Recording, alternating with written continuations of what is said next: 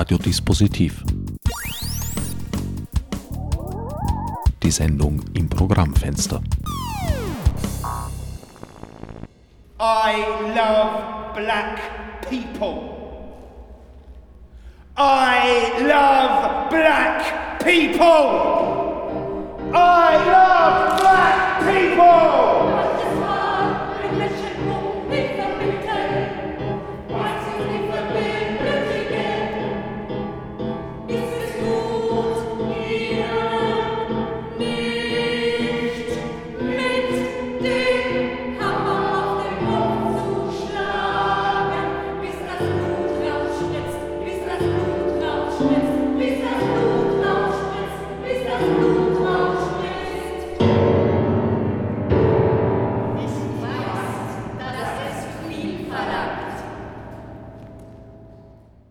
Willkommen bei Radio Dispositiv. An den Mikrofonen begrüßen euch der ortsübliche Herbert Gnauer, Claudia Bosse und Günther Auer.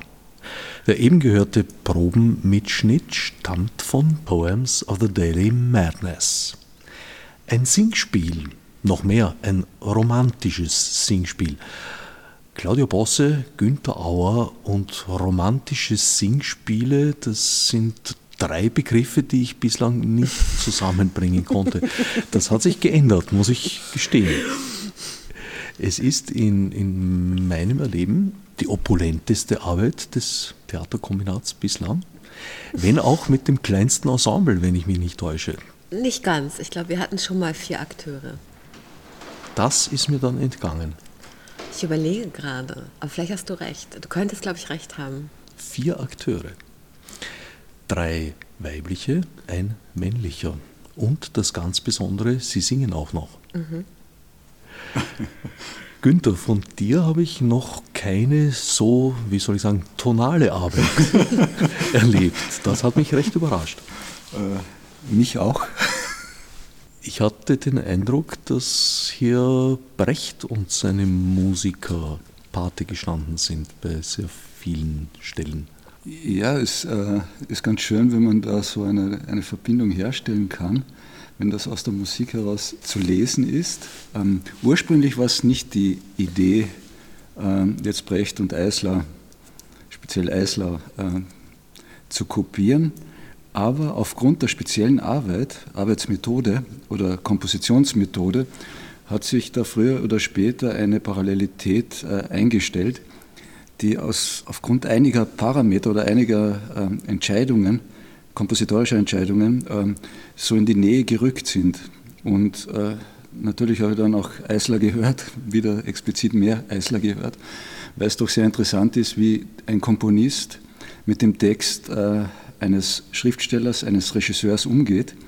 Und für mich war die Frage, warum äh, gibt es diese Ähnlichkeiten in dem, wie Text wie Sprache, wie Text, der verlautbart wird in musikalischen Zusammenhängen, wie der so eine spezielle Form von, von Ausdruck kriegt. Ja. Und äh, diese Ähnlichkeit hat sich dann, die ist auf mir dann aufgefallen.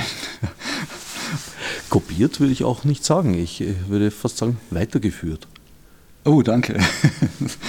Aber das glaube ich zu viel der Ehre es hat auch mit der Rhythmik zu tun, die du verwendest, die sehr schräg ist. Ihr verlangt euren Sängern ganz schön was ab. Ich denke mir, das wird probenaufwendig gewesen sein.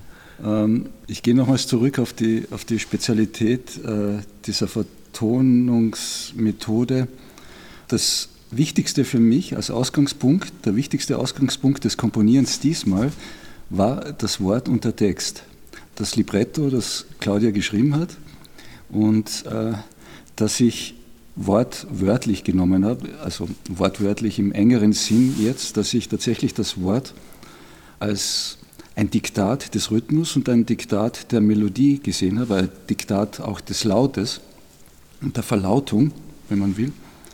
Und äh, die Untersuchung des Wortes bis zu dem Ursprung seiner Entstehung, bis zu dem, äh, wo, wo, wo wird etwas Sinn wo entsteht Sinn. Und äh, ich habe mich da, glaube ich, um das irgendwie sehr schön zu sagen, äh, im Vorzimmer des Sinnes da irgendwie eingenistet, um dort äh, zu komponieren. Also wieder diese Rückführung in, in dieses, wo wird etwas zu einem Sinn und dieser Vorsinn und dieser Übergang von einer Idee aus dem Fleisch heraus in die Welt äh, war eigentlich das Entscheidende, das mich da vorangetrieben hat. Und eben durch dieses Wichtignehmen des Wortes ist, glaube ich, der Rhythmus schon da gewesen und die Melodie schon da gewesen in dem Text, den Claudia geschrieben hat, äh, war schon alles fertig. Ich habe nur hinhören müssen und habe meine Missverständnisse eingebaut und diese Missverständnisse dann wieder mit dem Text kombiniert und so ist das herausgekommen. Aber ich glaube, dass äh, das Erlernen der Melodien nicht so schwer war, weil sie eben aus dem Sprachduktus heraus entstanden sind. Und nicht aus der Melodie oder nicht aus, aus einer musikalischen Überlegung, jetzt machen wir da einen Viertakter, hier einen Viertakter, hier kommt, ein, hier kommt der Refrain, hier kommt der Chorus, sondern es ist tatsächlich Satz für Satz, Wort für Wort untersucht worden. Und das ist gar nicht so schwer. Das ist ja eine Besonderheit bei, aus meiner Sicht bei Weil und Eisler, dass sie eigentlich sehr, sehr schwierige Sachen gemacht haben, aber dennoch so, dass es für Schauspieler erlernbar ist. Ihr habt allerdings tatsächlich auch äh, ja, ausgebildetes Gesangsstimmen hier dabei. Ja, das war ganz interessant, weil als, also ich meine, dieser Prozess war ein, ich habe Günther relativ lange schon gesagt, lass uns doch eine Oper machen. Und ähm, weil ich mich irgendwie gereizt hat, weil mich sehr für Sprachrhythmus immer interessiert hat und mich eigentlich, wo ich dachte, das ist sehr interessant, mal wirklich ein konkretes, durchkomponiertes Gefüge als ein Gegenüber zu haben und sich an dem reiben zu müssen. Und wie er schon angedeutet hat, entstand dann der Text auf Drängen und ich habe mich erst geweigert, weil ich das auch noch nie gemacht habe, eine Struktur, also ein Stück eigentlich zu schreiben. Auf Drängen von wem oder wovon? Auf Drängen, also eigentlich habe ich mir vorgestellt, es entsteht parallel es ist ein paralleler Entstehungsprozess und hat Günther gesagt, nee, wenn das Libretto nicht da ist, kann ich nicht anfangen zu arbeiten. Und es gab dann verschiedene Vorversuche, es war auch ein langwieriger Prozess eigentlich, aber wir haben ihn gemacht. Ähm, und dann war irgendwann dieser Text da und er begann zu komponieren. Und dann gab es diese Komposition und dann gab es diese Frage auch, wer kann das jetzt singen? Und dann haben wir also eigentlich durch einen Zufall ein Casting gehabt mit relativ vielen Sängern, was für uns wahnsinnig lehrreich und unglaublich interessant war, was im Grunde eine ausgebildete Stimme alles vermag. Und ähm, haben uns dennoch entschieden, aufgrund der vielleicht der Haltungen, die vielleicht auch diese Stücke verlangen, dass es nicht nur Virtuosität ist, mit der es machbar ist, sondern auch ganz wesentlich ist, ich sag mal, welche Haltung oder vielleicht auch welche Unsauberkeiten man aber mit welcher Haltung vielleicht verbindet. Und ähm, weil dieses Stück aufgebaut ist über vier Allegorien, die ich versucht habe, jede Allegorie anders sprachlich ähm, zu spezifizieren oder auch eine andere Rhythmusstruktur versucht habe aufzubauen, ähm, war, haben wir dann begonnen nachzudenken, wer kann das sein und ähm, haben uns dann entschlossen, doch mit ähm, Performern, Schauspielern, die musikalisch sind, sagen wir so, aus unterschiedlichen auch Hintergründen eigentlich kommen und uns auf dieses Abenteuer einzulassen, weil wir darauf vertraut haben, dass wir das genau mit diesen Personen, also mit äh, Nicola Schössler, Alexandra Sommerfeld, Miriam Klebel und Nick Lloyd gemeinsam tun, dass da was sehr Besonderes bei rauskommen kann. Und ähm, davon sind wir, glaube ich, jetzt noch umso mehr überzeugt, nach allen schwierigen Phasen, die wir hatten, wie eigentlich, ähm, was eigentlich das Verhältnis ist von Melodie und Sprache, von Genauigkeit, von äh, Zeiten einzuhalten, zu melodischen Bögen, was dann eigentlich diese Spannungsverhältnisse von Worten darin wieder sind. Und ich glaube, es sind ausgebildete Stimmen zum Teil, aber ähm, sie haben sich oder wir haben uns mit dieser Arbeit auch glaube ich, fortgebildet, sagen wir es so. Ja, ich wollte auch nicht unterstellen, dass hier Schönsingerei ja. betrieben wird. Das ist durchaus nicht der Fall. Aber es wird, sage ich mal, gekonnt gesungen. Oh ja, unbedingt. Und mit Stimme umgegangen. Ja. Wenn Günther im Vorzimmer des Sinns sitzt, dann sitzt du gewissermaßen im Salon. Im Hinterzimmer. ich weiß es nicht, wie ich mit, dieser, mit diesem Bild weiter umgehen kann. Ähm, aber sprich vielleicht weiter. Na, Günther hat ja gemeint, das Sinn. Ich bin eher die Bohrmaschine, also die so Tiefenbohrung macht. Die also, harten Bretter. Ja, die harten Bretter oder so, sag mal so, so geologische Studien in Sprache. Schichtmodelle. Schichtmodelle, das würde mir viel besser gefallen. Geologische Studien in Sprache. Genau. Oder Archäologien oder sowas. Genau. Also nichts mit vor oder dahinter, sondern einfach so reindrehen. Es gibt hier eine ganz lange Liste von Menschen, die dich zu diesem Text inspiriert mhm. haben. Mhm. Das beginnt mit Jacques Rancière, mhm. geht weiter mit Steve Bannon mhm. und Donald Trump. Mhm. Was ist die, die Idee, die dich da bewegt hat? Na, ich glaube, also es war wirklich interessant, weil als wir begannen, über die Oper zu sprechen, war es eigentlich zunächst die Idee einer Form. Und es war dann erstmal unklar, was kann eigentlich dieser Inhalt werden. Und dann gab es, und irgendwann hatte ich den Titel. Und ich wusste genau, die Oper soll diesen Titel haben. Und ich habe dann versucht, diesen Titel zu begreifen. Und ähm, es begann dann eigentlich über mediale Studien zum Teil, oder? Also das, äh, was ja, glaube ich, oft passiert, dass ähm, es gibt einen, einen Kern oder ein Interesse und dann geht es eigentlich erstmal um Sammeln, um Versuche. Und einerseits begannst du dann auch, glaube ich, so absurde, wir haben so Absurditäten gesammelt, also so absurde Vorkommnisse, die eigentlich Ereignisse, die kippen. Also es gab ein Lieblingsbeispiel, das ähm, habe ich dann so einen kleinen Text rausgeschrieben aus dem Medientext, dass ein Mann im Traunsee gefunden worden ist, in einem Anzug und in dem Koffer. Ähm, nee, wie war das? Nee, umgekehrt war es ganz falsch, ich erinnere es falsch. Sondern im Traunsee ähm, wurden zwei Koffer gefunden und in diesen Koffern war eine zerteilte Frau. Und ähm, aufgrund der Teile, die in diesem Koffer war, schloss man daraus, dass es eigentlich eine 70 Kilo schwere Frau war, nur der Kopf fehlte. Und wenig später fand man heraus, dass eine Sondereinheit, ich glaube Tarzan, ich kriege es nicht mehr genau zusammen. Der Hund hat Tarzan geheißen. Der, der Hund hat der Tarzan, Hund Tarzan hat das erschnüffelt genau. von der Cobra Sondereinheit. Und dann wurde der Mann, der zugehörige Mann gefunden in einem Anzug und der hatte sich, ähm, hatte einen Betonklotz am Bein und hatte im Koffer, mit dem er sich selber im See versenkt hat, den fehlenden Kopf der Frau. Den und, haben sie drei Tage später gefunden. Und, ähm, und es war aber ein Faschingskönig, der, egal, es waren so absurde Geschichten, wo eigentlich, ähm, also kann man sagen, vielleicht so eine Poesie von Grausamkeiten oder vielleicht sowas, was im, im Nahe von Madness anzusiedeln ist, aber doch wieder so merkwürdige Poesien stattfinden.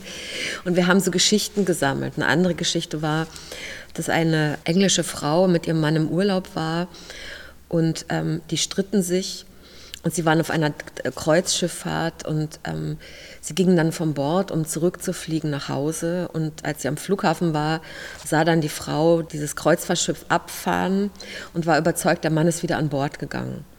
Und daraufhin hat sie äh, ein Taxi genommen, ist zum Hafen geeilt und ist mit ihrem Rollkoffer ins Wasser gesprungen und diesem Dampfschiff hinterher, um es wieder einzuholen und wurde dann viele Stunden später von Fischern wieder aufgesammelt. Also so, so Dinge eigentlich, die aus einem bestimmten Rahmen rausfallen. Das waren die Anfänge. Dann war aber klar, das führt irgendwie zu nichts.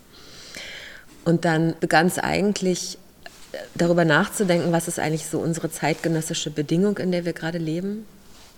Und dann beginnen eigentlich das Sammeln ein bisschen strukturierter und eigentlich so Vorkommnisse zu sortieren und eigentlich aus diesem Sortieren der Vorkommnisse oder vielleicht auch dieser zutiefst ähm, ideologischen oder polarisierten diese Art der Politisierung oder der totalen Entpolitisierung, die eigentlich stattfindet, der totalen Ideologisierung oder Popularisierung von Politik.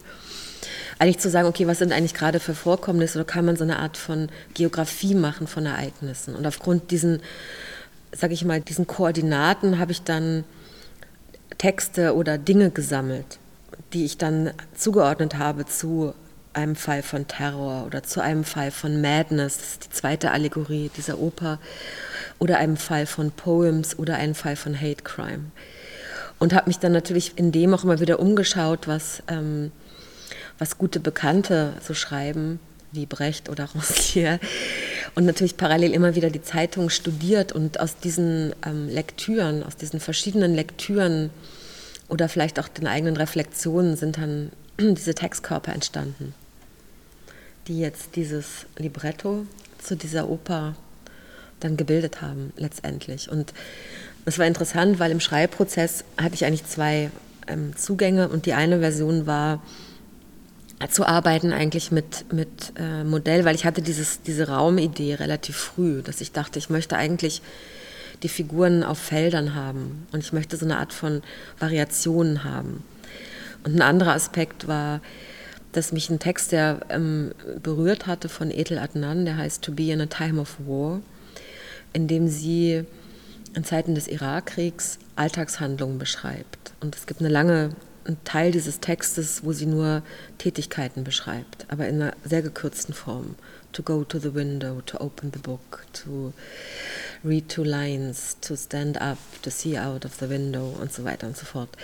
Und wo aber eigentlich so der, dieser Kontrast eigentlich beschrieben wird oder eigentlich in der Sprache verhandelt wird zwischen was ist eigentlich der Alltag oder was sind eigentlich unsere tagtäglichen Handlungen im Verhältnis vielleicht zu kriegerischen Ereignissen, die stattfinden, an denen wir teilhaben. Und wie, wie greift das ineinander oder greift es nicht ineinander auf ganz unterschiedliche Weisen. Und aus, aus, äh, es war eigentlich ein sehr langer Prozess, hat sich dann dieses Gefüge zusammengeschoben, was jetzt das Libretto ist. Und es war mir vielleicht sehr wichtig, wie man mit Sprache bestimmte Fragestellungen verhandeln kann und auch welche Art von Verhältnis kann es vielleicht zum Hörer herstellen.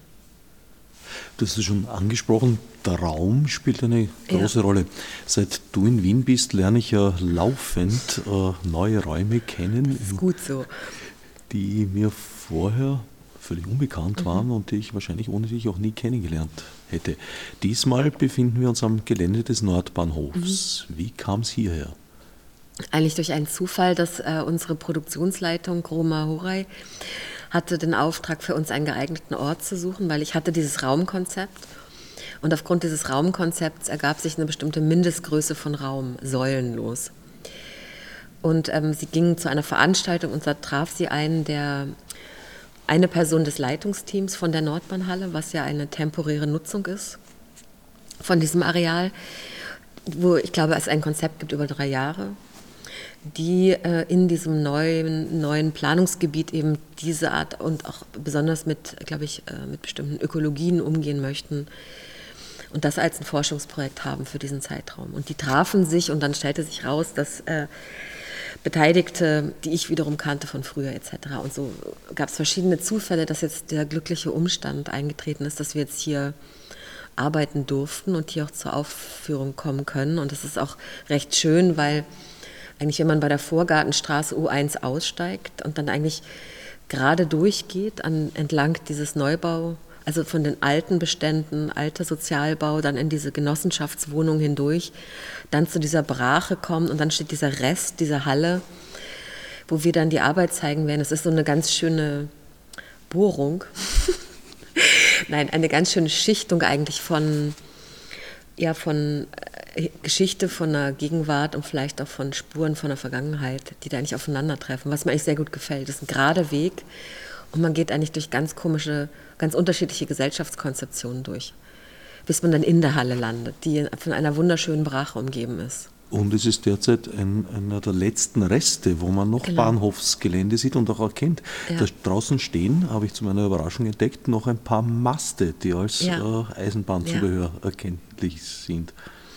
Fast der ganze Rest ist ja verbaut. Ja. Die zweite Überraschung ist, dass die Taborstraße das Gelände quasi quert. Ja, das ist sehr verwirrend, wenn man hierher finden möchte, weil wenn man auf der falschen Seite aussteigt, kann man nicht kreuzen wegen der Baustelle. Also ich kann allen Menschen raten, die am 16. Oktober zu uns finden möchten, die äh, U-Bahn-Vorgartenstraße zu benutzen und gegen die Fahrtrichtung auszusteigen. Und dann ist ganz einfach hinzukommen, weil es stimmt, es kreuzen sich Tabor und äh, Leihstraße.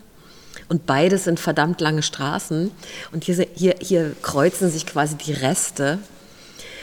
Aber eigentlich, wenn man es weiß, ist es ganz einfach zu finden. Ja, vor allem ist die Taborstraße ja quasi sozusagen auf der anderen Seite des genau. ehemaligen Nordbahnhofgeländes wiederbelebt. Genau. Überraschend. Ja, ja. Und hier ist so ein, ein, ein Stummel, der irgendwie so übrig geblieben ist. Innerhalb der Halle ist der Raum zu Beginn im ersten Teil in vier Felder eingeteilt, mhm. auf denen sich deine allegorischen Figuren mhm. bewegen, sofern sie nicht gerade zum Chor der Verdammten sich mhm. zusammenschließen. Mhm. Wie kommt es zu dieser strengen Aufteilung? Ich habe mich eigentlich gefragt, ähm, als wie oder was kann man eigentlich über die Gegenwart nachdenken? und habe dann beschlossen, ähm, oder wie können, wie können diese Prinzipien oder diese verschiedenen Wirkkräfte eigentlich zueinander finden. Und dann habe ich gedacht, es muss eigentlich eine unheimlich, ja ich sage, geografische Lösung sein. Und zugleich war ich aber auch sehr inspiriert von ähm, dem deutschen Bildhauer Franz Erhard Walter, der dieses Jahr den Goldenen Bären in Venedig gewonnen hat, was ein sehr für mich sehr faszinierender Künstler ist, weil der hat so textile Skulpturen gebaut, die eigentlich immer ein, ich glaube, ein Lagerungs- und ein Anwendungsstadium haben und die eigentlich so Beziehungs, Beziehungen zu Raum oder Zeit oder zu einem anderen Körper herstellen. Und dieses, ich wollte mit diesem, was er mir eigentlich in mein Hirn geblasen hat, als eine Weiterentwicklung eigentlich ausprobieren. Und plötzlich machte das für mich total Sinn, wenn ich vier Allegorien habe eigentlich einen skulpturalen Raum entstehen zu lassen, wo eigentlich die Zuschauer sich zwischen diesen Gefüge bewegen oder in dem Spannungsverhältnis eigentlich bewegen, um vielleicht auch die, ich sag mal, die Grammatiken der einzelnen Logiken zu begreifen, die jede Figur darbietet. Und der Chor der Verdammten muss ich nur hinzufügen, das sind wir ja alle. Das sind ja nicht nur die vier. Die vier, bereits eingangs erwähnt, aber vielleicht zur Erinnerung nochmal: Hate Crime, Poems, Terror und Madness. Mhm. Wie kam diese Einteilung zustande? Ich glaube, aus den Recherchen und unseren Diskussionen und der Forderung, diesen Text zu liefern, hatte ich zunächst eigentlich, erst hatte ich fünf Themenblöcke, zu denen ich gearbeitet hatte. Und ähm, der fünfte war Daily Life. Und die erste Textversion waren eigentlich über fünf Landschaften aufgebaut. Dass sozusagen vier Figuren in dem Fall durch fünf verschiedene Landschaften wandern. Und diese Landschaften sind eben die Landschaft der Poems, die Landschaft des Hate Crimes, die Landschaft des Terrors, die Landschaft des Alltags und die Landschaft der Madness. Irgendwie habe ich dann probiert, das umzusortieren und dann kamen diese Allegorien dabei heraus. Und warum es genau die sind, dass mich vielleicht ähm, das Poem eigentlich interessiert hat als ein, ja vielleicht als eine Archäologie von Sprache und zugleich Subversion von Sprache, weil das Poem eigentlich immer andere Grammatiken herstellt und eigentlich Spannungsverhältnisse des Sinns. Also vielleicht sitzt das Poem im Salon des Sinns oder im Hinterzimmer, wenn er im Vorzimmer sitzt. Das weiß ich nicht. Ähm, das Poem eigentlich für mich eine Strategie war, wie kann man eigentlich diesem politischen Wahnsinn oder diesem ideologischen, medialisierten Wahnsinn, in dem wir uns befinden, eigentlich nicht mit dem Poem eine andere Wirkkraft entwickeln. Das hat mich sehr interessiert für diese Arbeit. Also ich wollte eigentlich in eine spielerische Opulenz, die aber sehr scharf wird im, was es angeht. Also ich dachte im Grunde, dass über dieses Spannungsfeld vielleicht andere Wirksamkeiten möglich sind oder eine andere Art von ästhetischem, also ein Denken, was über eine andere, über eine Ästhetik, die vielleicht nicht erst zusammen, die man nicht denkt, die vielleicht nicht zusammengehört, vielleicht eine andere Unmittelbarkeit oder eine ganz andere sinnliche Erfahrung entstehen kann mit diesen Inhalten, die jetzt kein Salonstück sind per se, in irgendeiner Weise umgehen kann. Das war das eine. Ähm, dann gab es das andere, Hate Crime, gab es zwei Vorfälle, die Ende letzten Jahres stattgefunden haben. Und ein Vorfall war, nachdem Trump gewählt worden war, dass ähm, vier Jugendliche, vier afroamerikanische Jugendliche einen weißen geistig Behinderten entführt hatten und ihn vor laufenden Kameras quasi gefoltert haben und eigentlich ihn ein Stück auch von seinem Kopf, von seiner Kopfhaut weggeschnitten haben und dabei sie selber in die Kamera gesagt haben, fuck Donald Trump, beziehungsweise den weißen gezwungen haben zu sagen, I love black people. Und diese Art von, ja, diese Figuration, dass eigentlich in einer rassistischen Welt, in der wir uns ja nach wie vor, würde ich sagen, befinden, die, die im Grunde rassistisch angegriffen werden oder die diese direkte oder indirekte Gewalt permanent ausgesetzt sind, sich dann eigentlich an den Schwächsten der unterdrückenden Klasse rächen und das aber wieder politisieren, hat mich sehr stark verwirrt, was das eigentlich ist. Also wieso plötzlich diese Verfugung stattfindet und was es eigentlich aussagt über vielleicht das ideologische Mindset, in dem wir uns gerade bewegen. Also eher als auch ein Symptom. Wie, also bis, bis ohne welche Grenze eigentlich Dinge ähm, über Hate Speeches eigentlich zugespitzt werden und dass es eigentlich wie eine Folge davon ist, auf der einen Seite.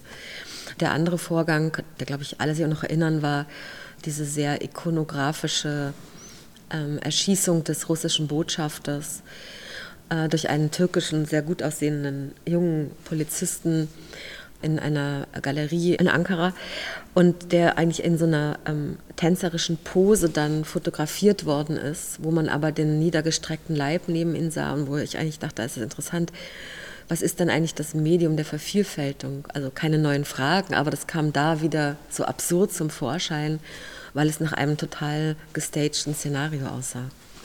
Und nochmal irgendwie so Fragen des Terrors nochmal anders für mich kontextualisiert hast. Und Madness ist vielleicht genau dieser Moment, wo man sagt, also wie weit ist eigentlich unser System oder was eigentlich permanent, ich sag mal, ähm, nicht nur Paradoxien, sondern äh, eigentlich Schizophrenien im, im im Einzelnen erzeugt. Also wie weit ist das eigentlich so eine Art von fragmentierter Existenz, zu der wir eigentlich alle gezwungen sind, indem wir eigentlich permanent Teil sind von Dingen, die wir eigentlich ablehnen und so weiter. Also so, das ist, war dann so für mich die Madness-Figur auf der anderen Seite und Daily Life eigentlich als so ein ständig transformatorischer Vorgang von eigentlich sehr simplen, normalen Handlungen, die aber auch immer wieder kippen, je nach der Wahrnehmung und eigentlich so fast irreale Ereignisse oder so Zooms werden, die plötzlich ganz andere Gedanklichkeiten und manchmal vielleicht auch eine andere Gewalt oder eine andere Poesie oder eine andere Art von Realität wieder erzeugen lassen. Die Klänge sind weit stärker detailliert als in vier Teile. Du hast 24 Boxen, aus denen jeweils etwas Unterschiedliches ertönt. Ja. Und, soweit ich weiß, liegen dahinter 500 bis 600 Spuren in deinem Musikprogramm. Ich habe bei 400 noch etwas aufge, aufgehört zu zählen. Also das ist dem, dem Raum äh, geschuldet und auch äh, der speziellen Art und Weise des Komponierens beziehungsweise unserer Vorgangsweise des Erarbeitens eines Projektes ist, äh, normalerweise gehe ich mit zwar vorgearbeitetem Material in den Raum, aber in dem Raum entstehen dann die Kompositionen in dem Raum, in dem es dann äh, zur Aufführung kommt. Und da habe ich einen großen Parameter, den habe ich kurz letztes Mal gesagt, äh, da geht es um eine um verlautbarte Sprache von bewegten Körpern in einem speziellen Raum. Jetzt war es umgekehrt, jetzt war zuerst mal der Text, das mhm. Libretto, die Idee, dann äh, die Melodiefindung bzw. Rhythmisierung bzw. die Musikalisierung des Textes, dann erst äh, die Erarbeitung dieses Materials mit den, mit den Schauspielern, mit den Performern und äh, dann als letzter Akt erst in dem Raum zu sein und zu erfahren, was es bedeutet, wenn man komplett falsch liegt, als Beispiel. Also äh, es, äh, dieser Raum hat eine spezielle Akustik und die erfordert ganz, ganz viel verzweifelte Arbeit, um äh, einen Weg zu finden, der nicht die Stimmen, nicht die Stimmen der, der, der, der Sängerinnen und Sänger äh, zudeckt, weil das passiert ganz schneller in, dies, in, in diesem speziellen Raum, sondern äh, eine Basis gibt, in der sie sich wohlfühlen können und in der sie sich ausdrücken können und in der sie sich auch wahrnehmen können. Der Raum in der Nordbahnhalle ist an und für sich perfekt für richtig vollen, fetten Sound, der alles zudeckt und den, wo ich Klangschichten einfach von den Wänden kommen lasse ja, und waffen lasse. Und ehrlich gesagt, äh, so zwischen halb zwölf und zwölf am Abend, wenn ich dann mit meiner Arbeit fertig bin, da, da, da gebe ich es mir dann richtig mit genau solchen Experimenten. Aber äh, das kommt in dieser Aufführung nicht vor. Und äh, da äh, ein Instrument alleine musste dann schon äh, so unglaublich vorsichtig äh, spatialisiert werden, in den Raum gebracht werden, über verschiedenste Lautsprecher, damit ein Punkt erreicht wird. Ein Punkt, wenn ich nur einen Lautsprecher verwenden würde für ein Instrument, würde es bedeuten, in zwei Meter Entfernung höre ich nur noch einen sehr dumpfen Sound, der sich in diesem ganzen Hallgewirr auflöst.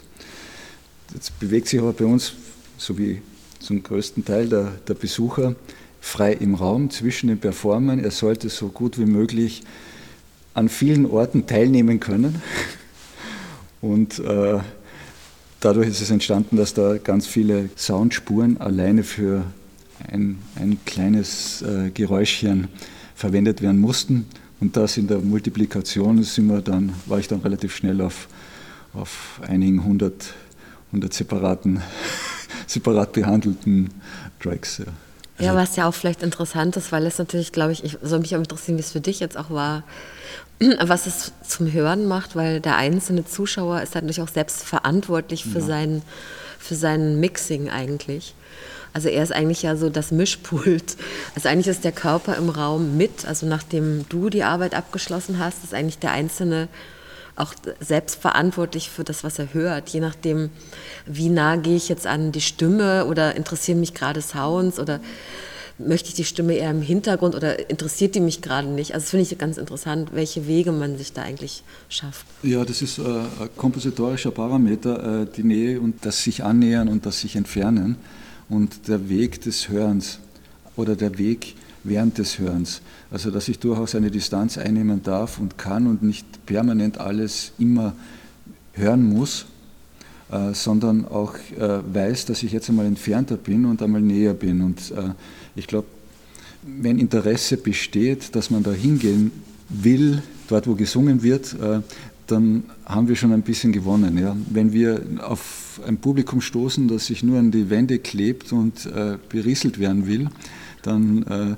sind sie, glaube ich, gerade bei unseren Projekten generell nicht so wirklich gut aufgehoben. also ein aktives Passivsein ist gar nicht so schlecht.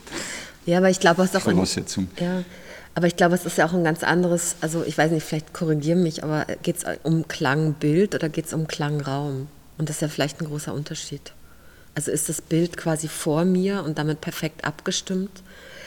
Oder bin ich quasi in einem Klangraum, in dem unterschiedliche Klangbilder entstehen können? Was ja, glaube ich, was. Ja, das ist eine interessante Diskussion, dass. Äh, was ist ein Medium, das ich über Kopfhörer hören kann oder das ich auf Schallplatte hören kann? Äh, da wird unglaublich viel Aufwand betrieben, dass ich über sämtliche Lautsprecher der Welt, ob sie jetzt die schlechtesten sind oder die besten, in einer annähernd guten Qualität den Song höre. Äh, das geht aber nur auf Kosten des Raums. Es gibt dann nicht diesen Raum, den ich erfahre, in dem ich höre, sondern äh, ich kriege maximal einen virtuellen Raum vorgesetzt und halt auch sehr komprimiert und sehr einschränkend. Erstens in der Kompositionsweise und zweitens auch in dem, was, da, was dann die Tonmeister in, in, in, ihrem ganzen Können auch nicht zeigen dürfen, weil sie halt immer in einem minimierten Spektrum unterwegs sein, sind, sein müssen, ja, damit es marktkompatibel wie auch immer ist. Huch, neoliberale Wahnsinn des Madness, Madness taucht auf. Ich habe da ein, ein, ganz spezielles Erlebnis gehabt, weil ich ja mit Aufnahmegerät und Aha. Kopfhörern herumgegangen bin und gewissermaßen deinen Klangraum, Raumklang auf ein Klangbild, auf ein zweidimensionales sozusagen reduziert habe, weil ich habe ja nur noch zwei Kanäle gehabt. Aber äh, Du kannst dich bewegen. Nein, im Endeffekt, im Endeffekt haben wir alle nur zwei Kanäle. Ja? Wir haben ein linkes Ohr und ein rechtes Ohr. Ja, aber du wir hast, können positionieren, schräg wir, wir können, oben, schräg unten. Wir können uns positionieren, aber bis zu einem gewissen Grad hast du auch deine Ohren positioniert oder deine virtuellen Ohren, indem du deine Extension, das heißt dein Aufnahmegerät bzw. deine Mikrofone nicht dort bei den Ohren gehabt hast oder im Kopfhörer, sondern vor dich hingehalten hast. Und ich habe ich hab Herbert Nauer gesehen, wie er sich durch die Klangräume bewegt hat. Und ich habe auch gesehen, wie er immer wieder das Mikrofon ausgestreckt hat in gewisse Richtungen. Also äh, du hattest doch eine räumliche Freiheit und hattest auch eine, ich glaube, du hast auch komponiert. Du hast deinen Weg komponiert und in dem Ganzen noch eine Freiheit gehabt, die anders ist als die eines passiven Zuhörers, der vor zwei Boxen sitzt und daheim im Wohnzimmer einen schönen Sound haben will. Was du hast auch äh, von mir sehr gern gemacht wird. Habe ich sogar bewusst getan, indem ich mich zum Beispiel gedreht habe und ja, damit genau. links, rechts, ja. ja teilweise Karusselleffekte miterlebt habe. Ich bin ja sehr gespannt, wie sich es äh, auf der Aufnahme ohne den visuellen Eindruck dann vermitteln wird. Aha. Wird sicher nochmal anders sein. Ja, was ist, glaube ich, total interessant, ähm, das Visuelle dieser Arbeit und das Akustische dieser Arbeit und was es dann eigentlich zusammen macht. Ich glaube, das ist in der Arbeit sehr speziell. Das Visuelle können wir jetzt nicht herzeigen im Radio, aber vom Akustischen könnten wir uns an dieser ja. Stelle noch einen kurzen Ausschnitt gönnen. Das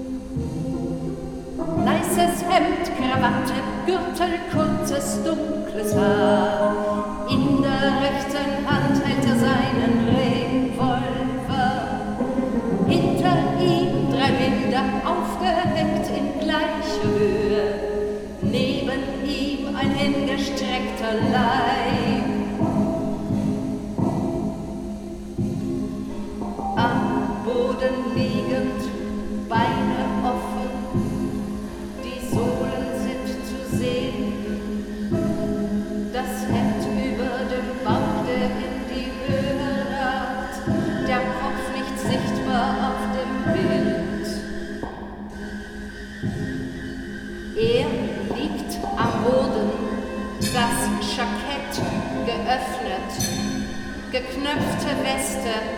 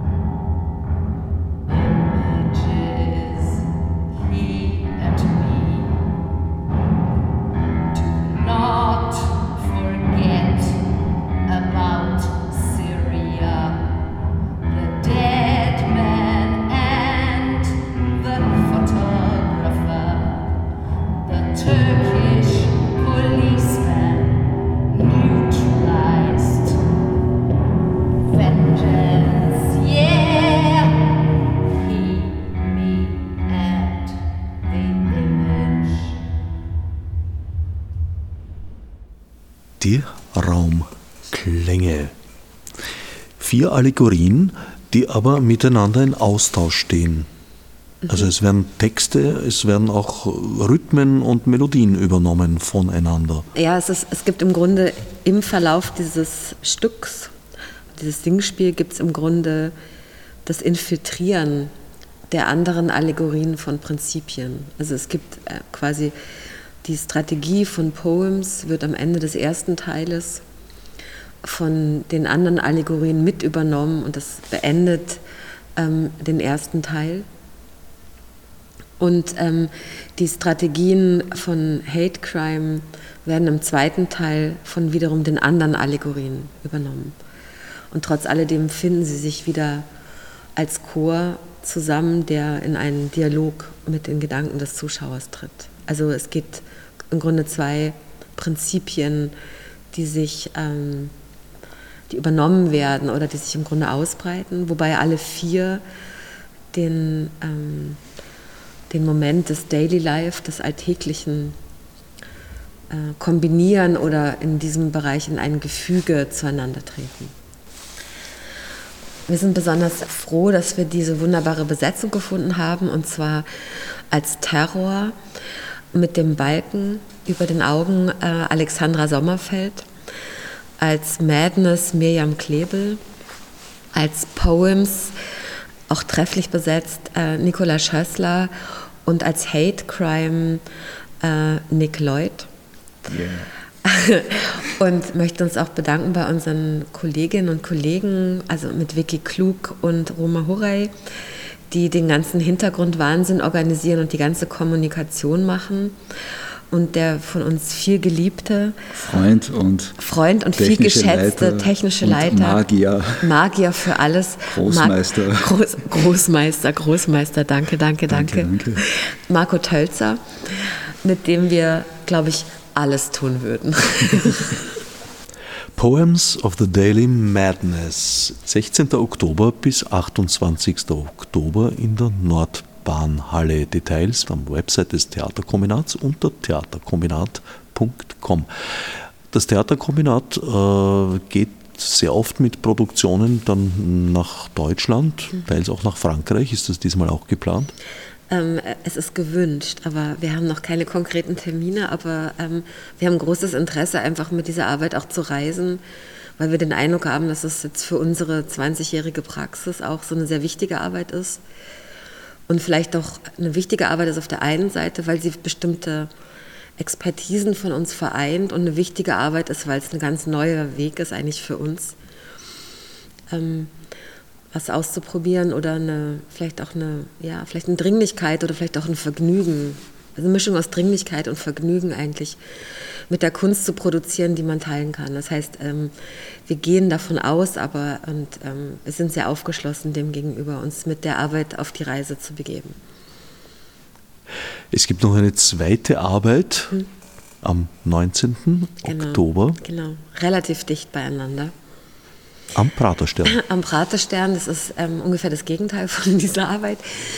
Eine Arbeit im öffentlichen Raum. Das ist ein Projekt gemeinsam mit Chör.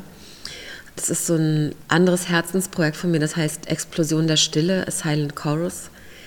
Dort ist der Chor, der bei der Oper gerade noch nicht dabei ist, ähm, wo ähm, 100 in Wien lebende Menschen, sehr unterschiedliche Menschen gemeinsam einen Chor bilden und dieser Chor zeichnet sich durch gemeinsame Aufmerksamkeit aus und nicht dadurch, dass er singt, sondern dass er gemeinsam, gemeinsam unterschiedlich einen Ort einnimmt, nämlich den Praterstern, den, diesen öffentlichen Raum, mit der Geste der Stillstellung und der Entschleunigung, mit einem, mit einem sehr, mit einem bestimmten Repertoire von Gesten, relativ klein und am Ende dieser Stillstellung gibt es die Explosion der Stille, gibt es den Moment eigentlich das Intimste, was man vielleicht hat oder was man in bestimmten Weisen manchmal in Bewerbungen furchtbar qualvoll zusammenschreibt, nämlich die eigene Biografie zu flüstern im öffentlichen Raum, eigentlich eine Absurdität oder eine ähm, vielleicht nicht angemessene Form des Sprechens, dass man seine eigene Biografie spricht, aber im Futur und damit das eigene Leben oder bestimmte Ereignisse, Daten, Menschen, Orte, Begegnungen quasi nochmal als Möglichkeit Als Vorhaben. als Vorhaben quasi formuliert und damit vielleicht sich nochmal anders begegnen kann. Und diese Explosion dann äh, stattfinden soll. Wir haben jetzt die erste Probe schon gehabt am letzten Samstag, Sonntag und werden jetzt Sonntag die nächste Probe haben und haben dann weitere Proben noch ähm, vor dem 19. Oktober, wo all die Menschen, all die wunderbaren Menschen, die sich daran beteiligen, an diesem Experiment, an diesem A Silent Chorus, dann gemeinsam sprechen werden, aber jeder sein Leben bespricht, als Möglichkeit noch einmal begegnet. Und es findet statt am 19. Oktober um 17 Uhr am Praterstern.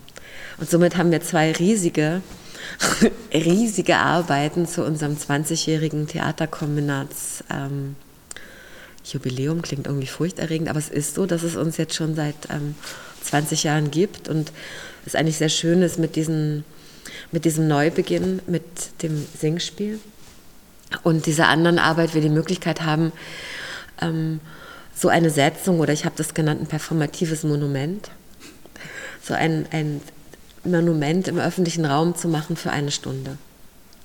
Sind da Wiederholungen geplant?